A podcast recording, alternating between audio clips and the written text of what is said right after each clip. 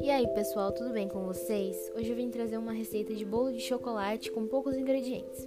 Para massa, vocês vão precisar de uma xícara de açúcar, uma xícara de chocolate em pó, três ovos, quatro colheres de manteiga, uma xícara de leite, uma xícara e meia de farinha de trigo e uma colher de fermento.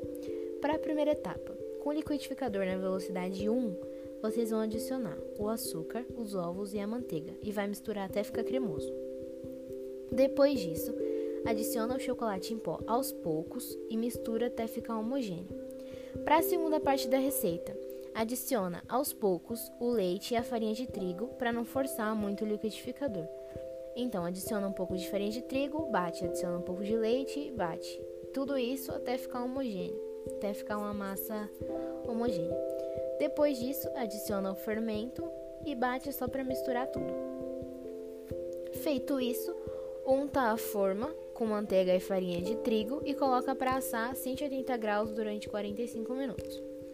Agora, para a cobertura, vocês vão precisar de 2 colheres de manteiga, 50 ml de leite ou de creme de leite, uma caixinha de leite condensado e 4 colheres de chocolate em pó. De início, vocês vão derreter a manteiga no micro-ondas e aí separa a panela com leite condensado e mistura a manteiga derretida com leite condensado até ficar uma mistura homogênea. Depois faz o mesmo com leite e com chocolate. Então, derrete a manteiga, adiciona o leite condensado, mexe até ficar homogêneo. Adiciona o leite, mexe até ficar homogêneo, adiciona o chocolate e mexe até ficar homogêneo. Feito tudo isso, leva ao fogo. No fogo baixo, vocês vão misturar em forma de S, que é para o brigadeiro ficar brilhoso, e vai tirar do fogo antes do ponto do brigadeiro de colher, que é para ele não ficar muito grosso, porque se você deixar até o ponto do brigadeiro de colher, ele acaba ficando muito consistente. Então, na hora de você jogar ele no bolo, ele vai ficar um, uma cobertura muito grossa, não vai ficar bom.